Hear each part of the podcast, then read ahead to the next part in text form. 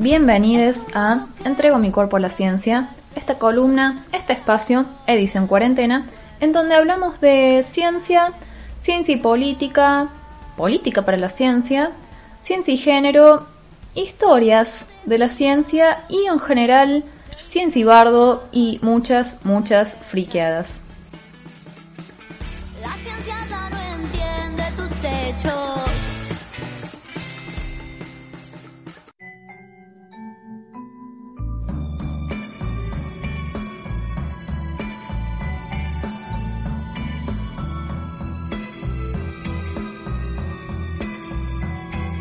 Último episodio del año.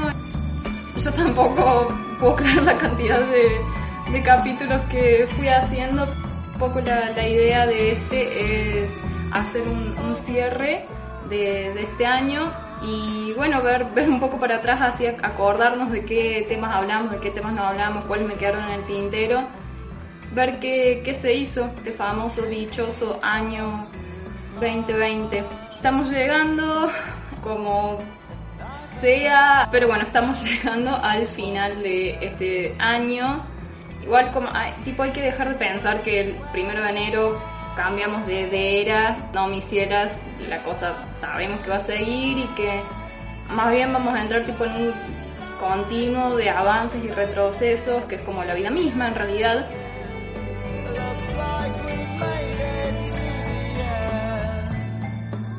Pero mentalmente mentalmente qué bien que nos va a hacer cerrar la temporada 2020, cerrar el capítulo 2020, que bueno, de todas formas no terminó, acordémonos que no terminó porque los niveles de intensidad fin de añística que maneja la Argentina es un fenómeno al que la ciencia todavía no ha dado respuesta. Pero bueno, no quería dejar de encontrarme con ustedes una vez más este año, pero no, no en plan balance, porque bueno, es deprimente, o sea, por favor, no. Pero sí para, como les decía, darle un cierre digno, por lo menos por ahora, a este experimento, experimento. Y este año, bueno, habíamos empezado en marzo RATR, me di cuenta pronto que no iba a volver a ninguna radio este año. Entonces, por lo tanto, dije, bueno, vamos con el vivo en Instagram para sacarme las ganas, por lo menos y en marzo hice el, uno de los únicos episodios que podría decirse relacionado con la pandemia, que fue acerca del lavado de manos, acerca de pioneros del lavado de, manos en, el siglo XIX, como Semmelweis y Florence Nightingale, de cómo nos dimos cuenta que lavarse las manos era una buena idea para prevenir enfermedades, que fue, como les decía, el episodio que más se acercó a, a la pandemia, porque eso también fue una decisión que tomé tipo conscientemente si, si seguía con este espacio no iba a hablar de la pandemia porque era algo que se me escapaba de las manos muy mucho y hay mucha otra gente haciéndolo mucho mejor que yo. Realmente no me sentía capacitada ni me siento. Y miren qué loco esto, ¿no? Súper revolucionario. Si, si de algo no sabemos, mejor no hablar de eso, no opinar. O sea, una, locura. miren lo que estoy planteando, cosa de locos. Entonces, bueno, ese fue el primer episodio. También en marzo hicimos un vivo sobre El Eternauta, la historieta mayor de la historietitud argentina, en ocasión del 24 de marzo y de seguir preguntándonos a esta altura del partido dónde carajo está Héctor Germano Estergel, entre tantos otros que bueno que nos faltan. Y además porque en ese momento era la época del encierro riguroso y tipo salir al mercado era una aventura a lo Juan Salvo y Favali aunque en este momento en realidad más parece que estamos como al final de, del Eternauta 1, ¿vieron cuando, spoiler, llegan a la zona libre de Nevada? Y bueno, ya está, ya fue todo, se sacan los trajes, se sacan las máscaras y terminan dándose cuenta de que era una trampa. Eh, estaríamos en ese momento ahora. Después del vivo del Eternauta hicimos otro episodio sobre infodemia desinfodemia, fake news, posverdad, alt facts y todo ese universo de cuestiones, que es un tema al que también le dediqué una partecita de mi investigación académica, digamos, de mi trabajo este año. Em, y estos tres episodios es, re, re, loco porque se perdieron para siempre porque eran, fueron vivos efímeros de Instagram en el momento que Instagram no te los ponía en el IGTV directamente, sino que como es que quedaban 24 horas en la historia y listo. Pero que igual me gusta porque le da así como un tono medio de leyenda, como los, los capítulos perdidos de Doctor Who, que bueno, cada tanto aparece uno en, no sé, los archivos de, de la BBC o algo. Ahora, ya en abril, esto es como un resumo, te lo resumo así nomás del año, ya en abril, para el Día del Investigador Científico en Argentina, que es el 10 de abril, armé el, 11 ideal, o sea, mi, mi, team de equipo de científicas argentines, formando con un 433, que esa es mi, mi alineación preferida. Y en ese momento ya me habían pasado un truquito, un life hack para guardar por lo menos el video y el audio. Y es por ello que desde ese capítulo tenemos los episodios para volver a verlos y escucharlos cuando los quieran en Spotify e Evox. Y bueno, seguimos en esa, más o menos en septiembre me empecé a quedar sin nafta y fuimos espaciando un poco más las entregas que al principio eran semanales. Sepan disculpar, ya a esta altura del año me sentí muy abandónica de este proyecto y de esta fiel audiencia, pero también hay una cuestión de que no duermo, tesis me come y bueno, la, la vida misma en pandemia. Cuestión que a lo largo del año, viendo un poco los temas, hemos pivoteado entre la historia de la ciencia, la sociología de la ciencia, políticas científicas y políticas para la, ciencia, ciencia y género, digamos, todos los temas que anuncio en la intro. También hemos coqueteado con la literatura, ojo, que ese es un filo que me encanta. Y una cosa muy divertida que revisé ahora cuando Spotify empezó a tirar todo el, el rap del, año, el, año en resumen y toda esa cuestión, es que el podcast se escuchó en 12 países, o sea, yo no puedo creer, en 12 países, el que más se escuchó lejos eh, fue Argentina, por supuesto, pero en segundo lugar, o sea, ustedes se van a morir, seguro que no adivinan cuál es el segundo país, es Finlandia, tercero México, cuarto Estados Unidos y quinto Suecia. O sea, yo realmente no entiendo nada. La única explicación que se me ocurre es que alguien le haya pasado esto a alguien que vive en Finlandia porque realmente no entiendo cómo un finés que hable castellano se podría haber enganchado, se podría haber descubierto y enganchadose con esto que está hecho en cordobés básico. Nada, miles de gracias. Si, si saben quién fue esa persona que hizo que llegue a esas tierras, avísenme. Y bueno, apenas se, se, pueda, sale gira por, por Escandinavia, ahí por los países del norte. Hacemos Entrego mi cuerpo a la ciencia en, bares y listo, yo ya la, la estoy viendo.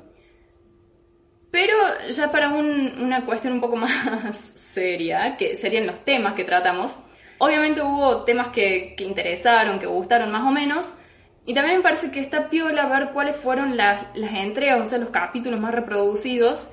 Hay ocho que fueron así lejos, los, los más escuchados, que como que se cortan del, del resto. El puesto número 8 es Bajo la lupa de Bextel, ese capítulo en el que hablamos del test de Bechdel y la representación de mujeres, especialmente mujeres científicas y mujeres tecnólogas, en las pantallas, en los productos culturales, en las series, en las películas, bla, que consumimos. Puesto número 7 fue Juguemos en el Bosque, donde contamos la historia de la Estación Astrofísica de Bosque Alegre, que contamos con la participación de una de las guías o ex guías de la EABA, o sea, yo, y que, por cierto, si se quedaron con ganas de ver un poco más o de saber un poco más acerca de ese lugar tan significativo para la historia de la astronomía en Córdoba y en Argentina, pueden buscar en el canal de YouTube del Observatorio Astronómico de Córdoba la transmisión que hicimos desde la mismísima Estación Astrofísica de Bosque Alegre para la Noche de los Museos, incluyendo una, entrevista a la operadora del telescopio principal, hablando de mujeres en la ciencia. ¿sí? Ahí en Bosque Alegre tenemos una operadora trabajando con el telescopio de 7 metros de largo y un metro y medio de ancho sigamos con nuestro ranking de episodios de Entrego mi cuerpo a la ciencia. En el capítulo, no, capítulo no, puesto, número 6, este me sorprendió, es Aguafuertes Científicas, ese que hicimos de especial para el Día del Periodista, hablando un poco de las particularidades del periodismo científico, pero también del periodismo como oficio, el periodismo como literatura y rescatando algunos grandísimos referentes del periodismo en general en, Argentina. Puesto número 5, ya estamos en el, en el top 5, atenti acá. Puesto número 5 fue uno de los que más me divirtió hacer, fue el, el Afer Richter y El secreto de la isla Huemul, que, insisto, es la mejor historia jamás contada sobre un episodio clave en la ciencia argentina, porque podríamos argumentar que todo el desarrollo en investigación nuclear, en energía atómica, eh, en investigaciones de ese tipo, todo lo que hoy día es la Comisión Nacional de Energía Atómica, el Centro Atómico Bariloche y sin duda alguna el Instituto Balseiro, todo eso deriva de ese quilombo de película que fue el proyecto UEMUL en Bariloche. Puesto número 4, Lingüística del arco iris, o también conocido como ¿Por qué no hay argumento lingüístico de peso en contra del lenguaje inclusivo? ¿Sí? Acá discutimos diferentes corrientes o teorías de la lingüística que básicamente nos dicen que el lenguaje es propiedad de quienes lo utilizan y de quienes lo tenemos en nuestras cabezas y que por, por eso mismo es mutable, es mutante y es adaptable a las necesidades de las comunidades lingüísticas que lo utilizan. Puesto número 3, puesto número 3, se pone picante acá.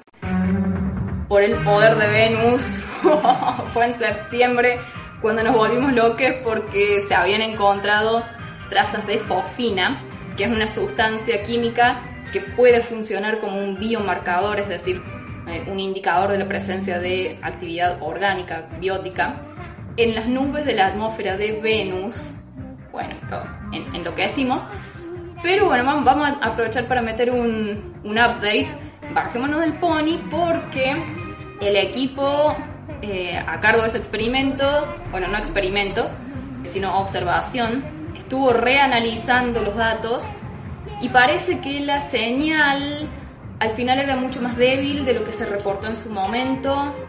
O sea, está mm, como una cuestión ahí que, bueno, si al final eh, no estamos muy seguros de si era fofina, si era fofina probablemente no, no estaba en tanta cantidad como lo pensamos en, un inicio. Así que bueno, mm, hay que bajarle a la, ilusión de encontrar vida en Venus. Eh, hoy en día, de hecho, cuando entras a leer el artículo original en la revista Nature Astronomy, hay una nota de advertencia eh, que dice que, bueno, se está revisando los, resultados. Puesto número 2, segundo episodio más reproducido del año, Mártires y Perseídes, volumen 1.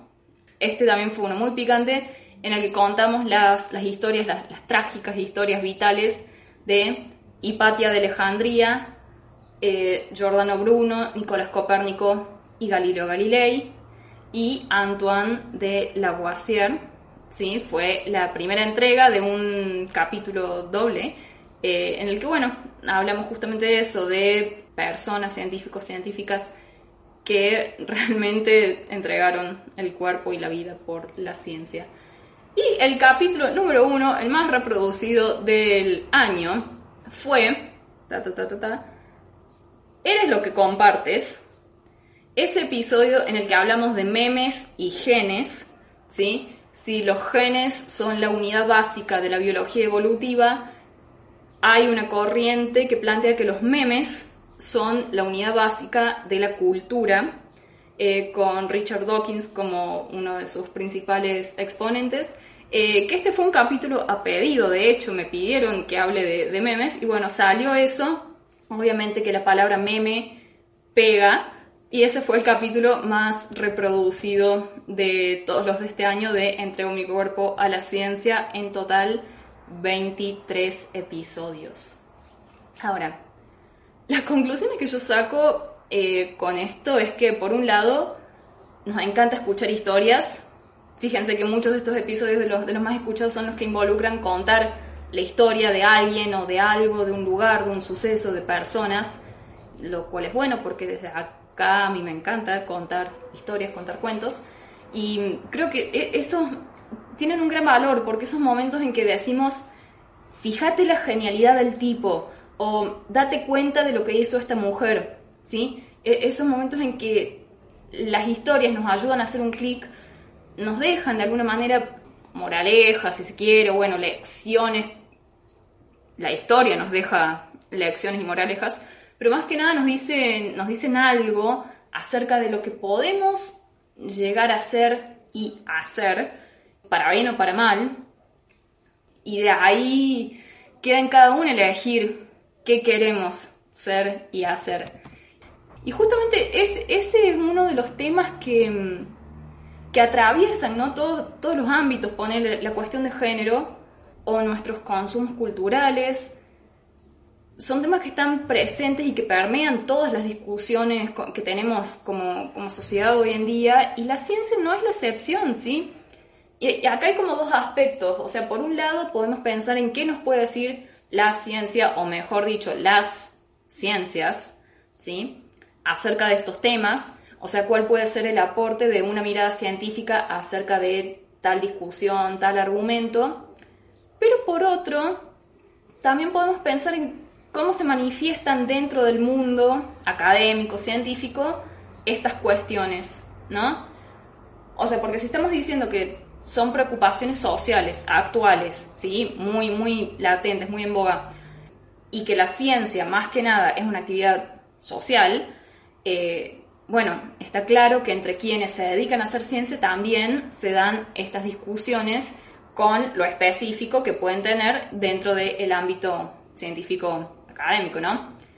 Y es muy interesante lo que pasa en momentos como este, momentos de zozobra, momentos de caos, de confusión, de crisis, cuando la ciencia pasa a un primer plano, porque estas discusiones como internas que se tienen dentro del ámbito científico académico salen ¿sí? al espacio público, es como que estalla la burbuja y se ponen en el tapete un montón de temas que durante momentos más tranqui por ahí no se discuten.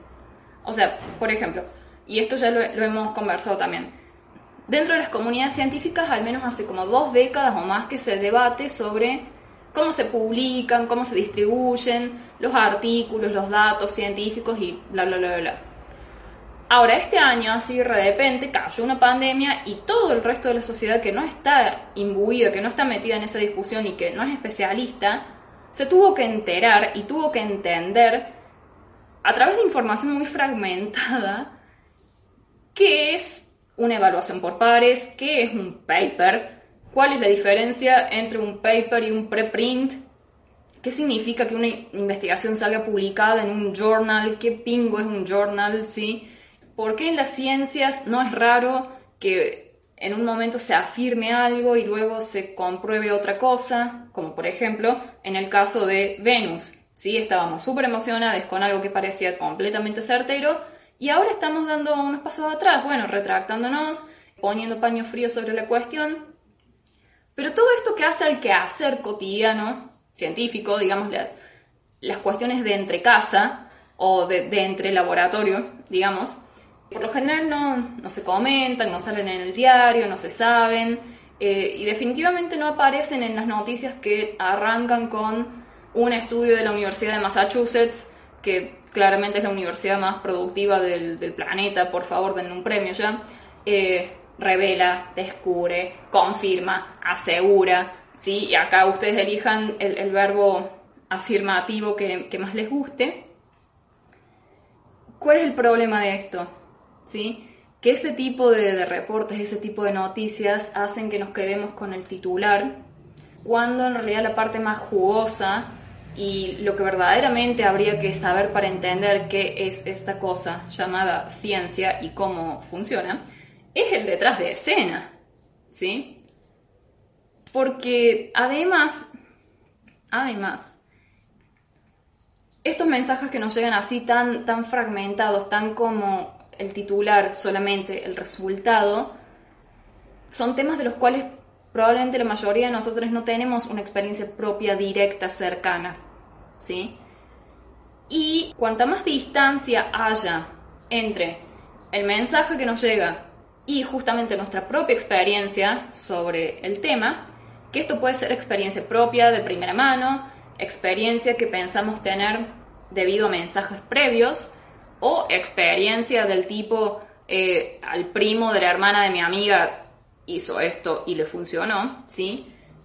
Cuanto más, más distantes sean estas cuestiones, más chances hay de que en, en el momento, en el proceso de interpretar esos mensajes con contenido sobre ciencias, se pongan en juego nuestros propios prejuicios, nuestras propias prenociones, nuestros propios preconceptos, ¿sí? que por lo general son muy poco científicos y mucho más relacionados con reacciones emocionales o reacciones ideológicas. ¿Sí? Y ahí precisamente estamos metiendo el dedo en la llaga porque eso es el caldo de cultivo de la famosa fake news. Entonces, ¿cuál es la forma de combatirlas? ¿Cómo se hace? Para mí ese es uno de los desafíos que le cabe a la comunicación de la ciencia. Por un lado, esto que tanto se dice de comunicar más procesos y no solo los resultados. Pasa que también hay que, digamos, vivimos en un país en que es difícil ir contra ese resultadismo. Si el técnico pierde tres partidos seguidos, bueno, lo echamos. Entonces, bueno, eso es, complicado. Además, es más fácil. Es más fácil pensar que si X, entonces Y y listo. ¿Sí? E, es, ese razonamiento tan, tan lineal. No sé, el brócoli cura el cáncer, em, el humo de los autos causa el calentamiento global, con una vacuna nos salvamos todos y, listo. ¿Sí? Y, no, lo, fascinante de los fenómenos naturales y sobre todo de los fenómenos sociales, y acá cabría preguntarnos eh, también qué tan separados están los fenómenos naturales de los sociales últimamente. Eh, pero lo, fascinante es que siempre hay muchísimos factores, muchísimas variables interviniendo y jugando al mismo tiempo. O sea, es, ese proceso de, transmisión e interpretación de noticias que acabo de, resumir, que acabo de escribir, ni siquiera, pero ni ahí es tan prolijito y tan predecible, ¿sí? como acabo de contarles. Pero es que justamente el ejercicio del pensamiento científico es, en primer lugar, separar cada uno de esos hilitos, ¿sí? Para ver cómo se comportan por separado. Y después, ojo, con esos hilos hay que volver a armar la madeja o el ovillo. Y ahí está la, la cuestión. Para ir cerrando este último episodio del año en el que también no tengo tantísimo más para, compartirles más que agradecimiento por bancarla y estar ahí, comentar, compartir, escuchar y, todo eso que, bueno, es la razón por la que uno se toma el tiempo de estudiar y, y de ponerse acá a hablar sobre estos temas. E, ese, si, si hay que pedir deseos o lo que sea, o propósitos o whatever para el año que viene, yo apuesto por eso, por una comunicación de las ciencias que no tenga miedo de mostrarlas, o sea, que, las muestre em, en su faceta humana, en su faceta política, ¿sí? en su faceta falible, pero también que, que explote todo el poder explicativo y predictivo y de asombro y fascinación acerca de, del mundo y de la realidad que nos rodea, que las ciencias son capaces de generar y también que se multipliquen las voces comprometidas y críticas eh, de científicos y comunicadores y que empiecen a invitar a los periodistas de ciencia a las conferencias de prensa del el Ministerio de Salud, porque esa fue una gran, gran, gran, gran, gran falla hueco que se notó, que se notó este año. Así que gente, vamos a, dejarlo por acá antes de que se me empiece a quebrar la voz y a ponerme así muy, muy sentimentalona y que se me corra el maquillaje. Así que les deseo eso, más y mejor comunicación de la ciencia, que salgan becas para, para todos quienes están esperando una beca, em, que, que puedan publicar sus artículos, quienes están ahí lidiando con los evaluadores y las revistas menos pensamiento mágico, más pensamiento crítico, menos extractivismo, más conciencia socioambiental, menos consumir animales, más diálogo y que sea ley, porque acordémonos que este año todavía no terminó. Cuídense, tengan todas unas lindas fiestas, como y con quién elijan pasarlas, sí, cuídense mucho.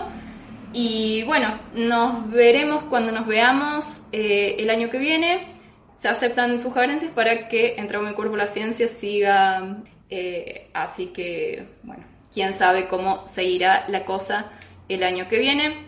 De alguna manera, este espacio les prometo, y bueno, nunca, nunca prometan cosas al aire porque después nadie resiste un archivo, pero bueno, les prometo que de alguna manera esto va a continuar. Besos para todos